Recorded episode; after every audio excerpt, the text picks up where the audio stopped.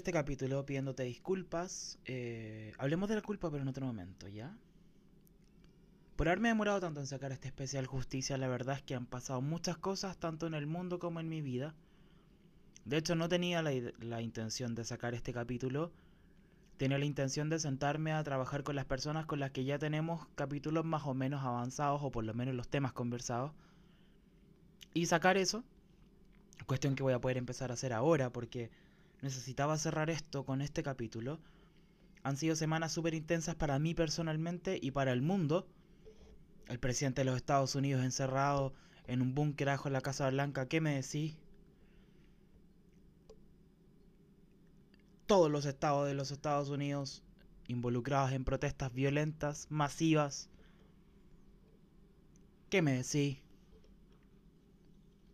Chile en un colapso absoluto del modelo que se ha demostrado incapaz de poder responder a lo que las personas necesitan en un contexto para el cual se supone que Chile se estaba preparando. ¿Cuántas veces eh, la élite política dijo que Chile tenía que ahorrar para cuando vinieran tiempos difíciles? Chile tenía que tener plata guardada para poder apoyar a su pueblo. Bueno, ahora el pueblo tiene hambre y, no les tiran más que una caja ordinaria no quiero criticar la caja porque hay gente que puede que coma una semana o más con esa caja, pero pero no es lo que el Estado debería hacer por ti. El Estado debería asegurarte una cadena nutricional completa, debería asegurarte una dieta completa. Pero eso es otra de las injusticias que han pasado en este tiempo. ¿A qué voy con este preámbulo caótico y desordenado? Que me ha costado caleta sentarme frente al computador porque cada vez que me voy a sentar frente al computador a grabar un capítulo pasa algo nuevo que necesito incorporar y que necesito entender y que necesito sentir antes de poder hablar. Porque cuando yo me iba a sentar a hablar de educación y en Estados Unidos habían matado a un gallo y estaba la mitad del país quemándose, no podía no hablar de eso. Y es por eso que lanzo este especial, donde quiero hablar de justicia en distintos niveles. No quiero dedicarme a atacar a, a quienes hayan vulnerado la justicia por una frase que escuché en una película maravillosa que se llama Batman Inicia. Si no la has visto, te la recomiendo, es bacán. Yo nunca la pesqué y ahora la estoy viendo y me gustó. La justicia se trata de armonía, no así la venganza que se trata de satisfacción. No quiero apuntar a quienes hayan atentado contra la armonía, porque si se trata de eso estaría repitiéndote lo que tú ya sabes. Solamente quiero hablar de cómo demonios, de cómo chucha, vamos a restablecer la justicia. Y por cierto, creo que la humanidad es el principal desestabilizador, desequilibrio y desarmonía del mundo y la naturaleza hoy. Y además de invitarte a la extinción voluntaria, a no procrear más, te quiero contar sobre algo que vi en una entrevista que está en TED, que debe estar en YouTube, que yo lo encontré en la aplicación de TED. Si no tienes idea lo que es Fire Drill Fridays, te voy a contar. Fire Drill Fridays es una iniciativa de la actriz Jane Fonda. Jane Fonda inspirada en sus palabras por Greta Thunberg, se va a Washington, D.C., que ella identifica como el epicentro del poder en Estados Unidos, se radica en Washington, D.C., y empieza a levantar estos Fridays for Future, estas manifestaciones públicas, políticas, a favor de decretar una emergencia climática y, tomar medidas al respecto para dejar de destruir el planeta como si fuese eterno. Lo que plantea Jane Fonda, Greta Thunberg y muchos otros activistas de lo medioambiental es que hay una emergencia drástica que es provocada por la raza humana y que todavía podemos hacer algo. Que en este momento tenemos el tiempo, las herramientas y la tecnología para hacer algo. Pero lo que no tenemos es la voluntad política. Y eso es lo que dice la comunidad científica también y es lo que comunica Jane Fonda en su charla TED. La comunidad científica también plantea que en 11 años podemos hacer este planeta rehabitable, podemos hacer este planeta armónico de nuevo. Dentro del discurso de la Jane Fonda, una de las cosas que más me gusta es que ella identifica sus privilegios, los agradece, no pide perdón por ellos, pero los agradece. No sé si debiese pedir perdón, no le voy a decir a una señora lo que tiene que hacer. No le voy a decir a nadie lo que tiene que hacer, francamente. Tal vez a un hombre, pero a una mujer jamás. Y dice que son razones para hacer el cambio, cierro comillas, razones para hacer el cambio, que sus privilegios son lo que la obliga, en cierto sentido, a participar en el debate público. Estos privilegios identificados por ella misma son su plataforma, su, su, su, imagen, digamos, el hecho de que si Jane Fonda convoca a la prensa va a llegar, su buen estado de salud, que viene de una vida de poder alimentarte bien, de tener a los mejores médicos y de ganar un sueldo enorme. Y vitalidad, porque por cierto, Jane Fonda, regia, trabaja todavía, rostro de no sé cuántas marcas de cosméticos. La galla se siente de 18. Entonces anda tirando lienzo, agarrándose a gritos con los pacos y otras cosas. Después de que se muda a Washington, Jane Fonda empieza a generar comunidad con estudiantes, ya que los estudiantes estaban levantando sus propias manifestaciones y Jane Fonda empieza a ir a acompañar estas manifestaciones, va a apañar estas manifestaciones y después los estudiantes hacen lo propio con las manifestaciones que convoca Jane Fonda. Por ende lo que hace es crear comunidad en en el acompañarse, en el estar juntos. Y en eso, en las propias palabras de Jane Fonda, se involucran en desobediencia civil. Cuestión que Jane Fonda defiende y dice que a lo largo de la historia ha servido, por ejemplo, en la guerra civil norteamericana. Estadounidense, para ser más preciso. Y esta desobediencia civil muchas veces involucra irse detenida la periodista que le está haciendo la entrevista, que es una también una persona encantadora, le dice, bueno, pero ¿qué pasa con poner la vida en pausa? ¿Qué pasa con frenar todo lo que estás haciendo, dejar de ganar dinero, digamos, dejar de trabajar, dejar de producir, e ir a poner el cuerpo frente a las policías, arriesgándote? Bueno, a Jane Fonda no la van a matar porque es famosa, es rica y es blanca pero te pueden matar. En el caso de Jane Fonda, el mayor riesgo que puedes eh, correr es que te, te arresten. Perdón. Y Jane Fonda, cuando habla sobre los arrestos, dice que es una experiencia transformadora. Que la desobediencia civil y ser arrestada es, oye, un retiro espiritual en Sri Lanka. Un viaje a la India, pero fantástico. Lo último que hay. Lo último que está, pero sobre todo, un trago que te morí. Un restaurante increíble. Una peluquería que hace unos masajes con unos olores soñados. Una experiencia transformadora. Del individuo, por cierto. Dice que se siente joven cuando lo hace, que se siente vital, viva, que sus nietos de hecho fueron a, a Washington, D.C. con ella y que también fueron detenidas y que salieron pero renovados, salieron otras personas. De hecho, habla de un amigo de ella que fue con ella un gallo que ella dice se identifica a sí mismo como una persona de centro, una persona más bien reformista, más bien burocrática, más bien no frontal, sino que de esperemos, calmémonos, dialoguemos y veamos dentro de lo institucional cómo arreglar esto.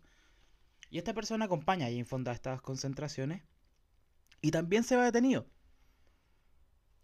Una semana después, Jane Fonda cuenta como chiste que esta persona se está yendo detenido en un partido de fútbol.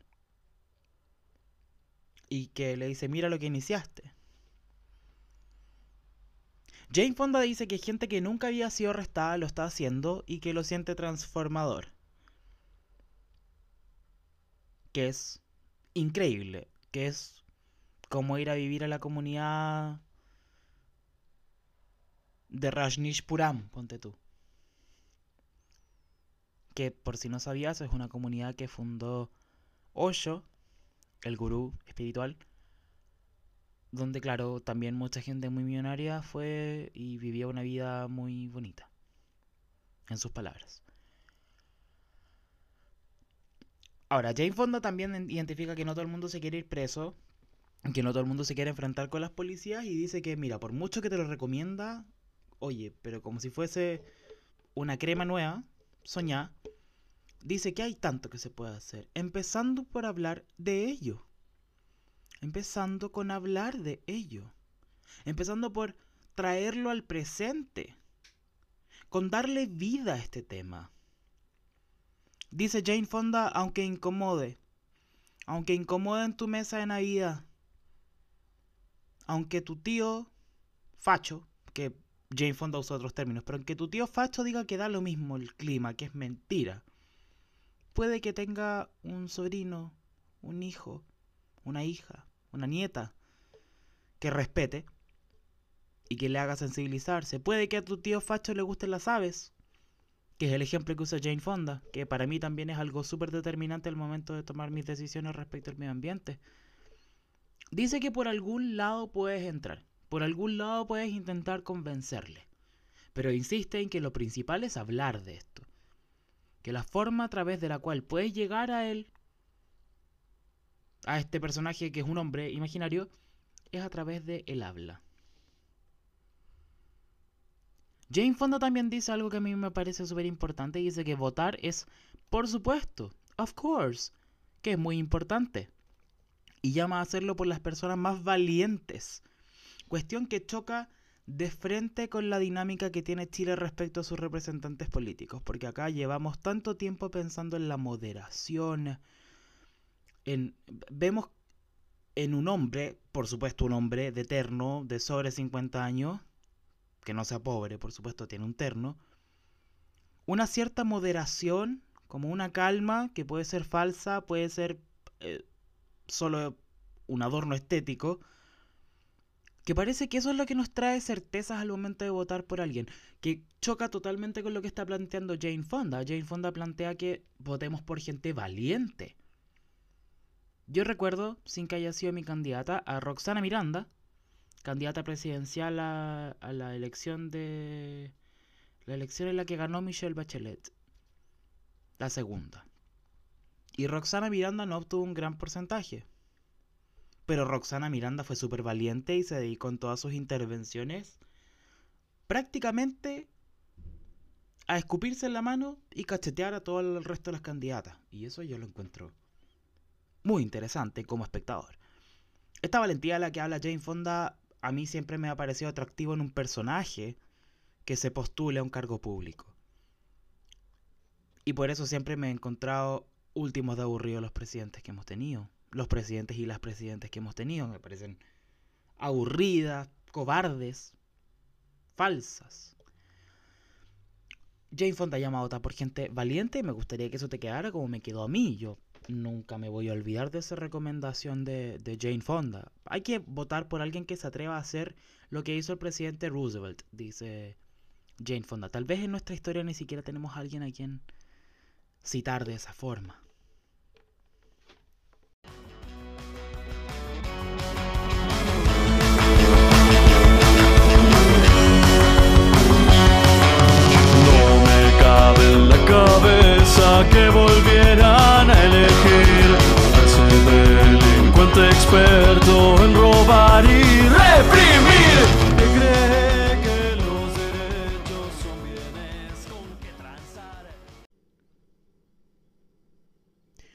Cápsula de audio que acabas de escuchar se terminó de grabar el 11 de junio de 2020. Ahora, 18 de julio de 2020, estoy pudiendo agarrar mi micrófono de nuevo y sentarme a terminar este podcast que lleva más de un mes esperando, te vuelvo a pedir disculpas porque antes ya estaba muy atrasado. Pero como te lo he dicho en otras oportunidades también, la vida me puede. Y creo que si se trata de justicia, que es el tema de este capítulo, más que nunca. Te actualizo un poco. En mi país en el último tiempo se ha discutido, por ejemplo, la propiedad sobre los fondos de pensiones, si son propiedad de los trabajadores o de quienes lo administran. Estamos viviendo una crisis económica producto de un manejo terrible de la situación. Cajas de comida, cajas de comida, cajas de comida. Creo que mi país hoy día se, se describe perfectamente en una caja de comida. Asistencialismo, infantilización y por sobre todo injusticia. Cuando por pobre te dicen que tú no eres capaz de definir en qué gastar el dinero o a quién quieres apoyar con tu compra. Cuando te entregan una caja comprada a los grandes retail. No hay justicia. Eso es injusto. Eso es burlarse de la clase trabajadora que ha sufrido las muertes. En alguno de los podcasts te conté de aquel trabajador que murió por estar limpiando el jardín de alguien de un estatus socioeconómico mucho más suficiente para tener jardinero, digamos. Y la tónica ha seguido así. La clase trabajadora está cada vez más precarizada, cada vez más pobre, cada vez tiene menos trabajo, cada vez está siendo más irrespetada, creo yo. Y la clase dominante, bueno, muchas personas que pertenecen a esta clase se fueron a Miami en los últimos días, incluido un presentador de televisión que lo hace muy mal. Segundas residencias. Se ha hablado de segundas residencias, cuando gran parte de este país ni siquiera tiene una primera. Estamos en una sopa de injusticia con otros ingredientes sórdidos también. Y de esta actualización y de lo que me genera, te quiero contar un poquito ahora. Gracias por esperar este podcast, gracias por estar escuchando. Discúlpame por haberme demorado tanto. Ya voy a hablar de la culpa, pero no es hoy día. La justicia es un tema tan ambiguo. Y no solo es ambiguo porque sea interpretativo, sino porque realmente creo que no la conocemos todavía. Entonces podemos hacernos una idea de lo que nos gustaría entender por justo, de lo que esperamos para considerar que estamos viviendo una vida justa, pero no sé si podamos decir, por lo menos en mis 25 años, si alguna vez he vivido en un país justo si alguna vez he vivido en un continente justo, en un planeta justo, si he pertenecido a una especie justa, a un género justo. La verdad es que en el último tiempo, severidad, pero justicia, que alguien me lo dijo, me ha hecho mucho sentido. Creo que en nombre de la justicia sí podemos criticar. Y como dije antes, no se trata de una venganza personal contra quienes han sido injustos, sino un llamado de atención para reequilibrar las fuerzas, para que quienes tienen tanto, para que quienes ostentan tanto en desmedro de otras personas, porque no hay riqueza ficticia. Para tú tener harta tienes que quitarle a alguien más radica tal vez la injusticia más importante para los hombres de izquierda, en que una mujer esté encargada de todas las labores domésticas y de cuidados, y además tenga que cargar con las frustraciones emocionales de su compañero masculino, es una injusticia, tal vez las más grandes, dentro de las más grandes, para alguna feminista. Porque hay tantos feminismos y hay tantas ideas que en mi boca no caben. Porque no tengo mucho que decir como no mujer. Tal vez para alguien el consumo de carne, lácteos y huevos sea la injusticia más grande que ha cometido la especie humana. La explotación de las especies para nuestra propia satisfacción. Pudiese ser tal vez la injusticia más brutal, más eh, explícita. Tú no eres humano, por ende te puedo faenar, básicamente, O puedo violarte y, y separarte de tu cría y beber lo que a tu cría no le voy a dar. Hay tantas injusticias ocurriendo ahora mientras estás escuchando esto que creo que lo que nos corresponde es no ser injustos nosotros. Modificar nuestras prácticas. Modificar nuestra forma de relacionarnos con el mundo. Gritarle en la cara a las personas injustas. Palmetear un sándwich de carne. Empujar con el antebrazo al vecino que está golpeando a una mujer dentro de su casa. Y esta es la pregunta que me surge en este momento. En nombre de la justicia, la violencia, ¿cabe o no? Yo la verdad es que tengo una idea bien negativa de lo que es la violencia. Creo que la violencia es patrimonio de quienes han cometido las peores atrocidades en nuestra historia. Creo que la violencia es una forma que solo beneficia a quien ostenta el mayor poder digamos, si yo golpeo a alguien que pesa y mide el doble que yo, no sé si la violencia sea mi patrimonio o si trascienda de ser una provocación para que este ente más fuerte y más grande que yo haga conmigo lo que quiera. Por ende me cuesta creer que desde la opresión podemos efectivamente ser violentes. Yo además personalmente tengo una postura contra la violencia. A pesar de que ante situaciones de injusticia puedo entenderla. Pero me sigo sintiendo sucio cuando la justifico, cuando la entiendo, cuando la avalo, que es en contadas ocasiones, o ha sido en contadas ocasiones, no puedo hablar de absolutos porque no los conozco. Yo recuerdo a fines del año pasado olas de violencia de todo tipo. Violencia contra la propiedad privada, contra la propiedad pública, contra las personas, violencia de Estado, violencia policial, violencia revolucionaria también. Y haciendo un acto de insolente amarillismo, me pregunto, ¿puedo abanderarme con alguna de ellas? Y en otro acto de insolente amarillismo, no tengo idea. No tengo ninguna idea. Y creo que mi acto de justicia parte por entender que no tengo una opinión sobre todo y que en ese no tener una opinión radica la responsabilidad de desarrollarla, comunicarla, debatirla, cuestionarla, volver a comunicarla, volver a cuestionarla.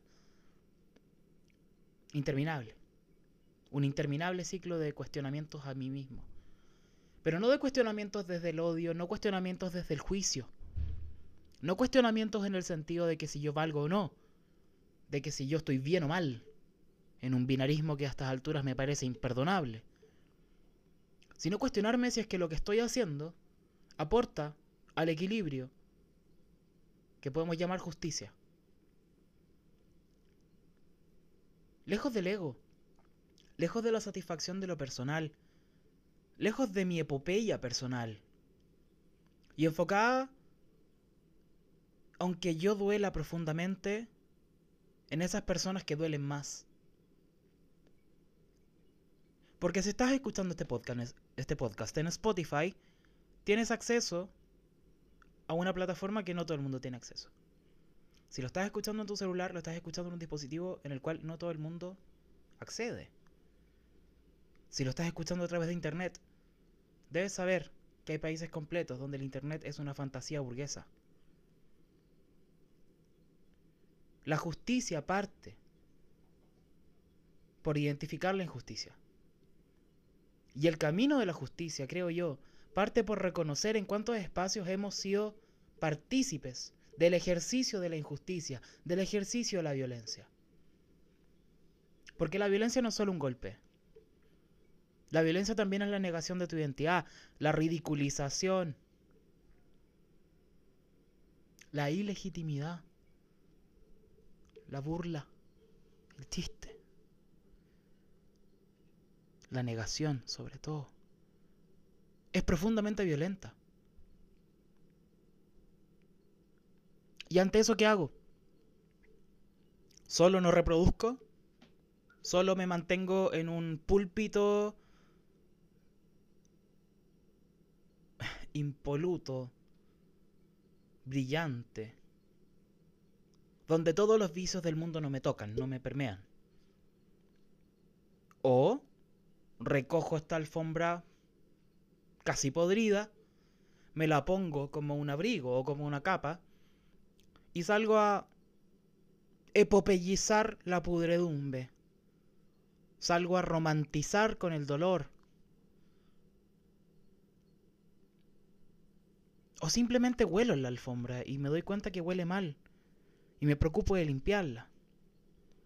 O si veo a alguien derramando basura sobre una alfombra, le pido que deje de hacerlo. ¿Cuál es tu camino? ¿Qué puedes hacer tú por la justicia?